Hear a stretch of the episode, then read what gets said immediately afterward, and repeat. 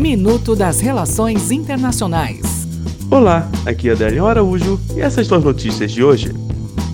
A Amazônia. Os presidentes do Peru e da Colômbia anunciaram nesta terça-feira que irão convocar uma reunião dos países amazônicos nos próximos dias para promover a proteção da floresta tropical.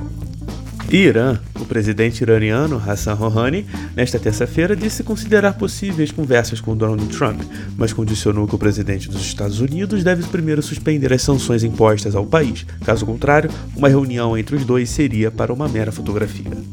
Rússia e China. As autoridades russas da região de Samara estão prontas para começar a construção de uma ponte de 4 quilômetros de extensão por todo o rio Volga. É a primeira parte de um ambicioso corredor de tráfego internacional que ligará a Europa à China Ocidental. Até o próximo minuto. Enquanto isso, aproveite mais conteúdo no portal seire.news.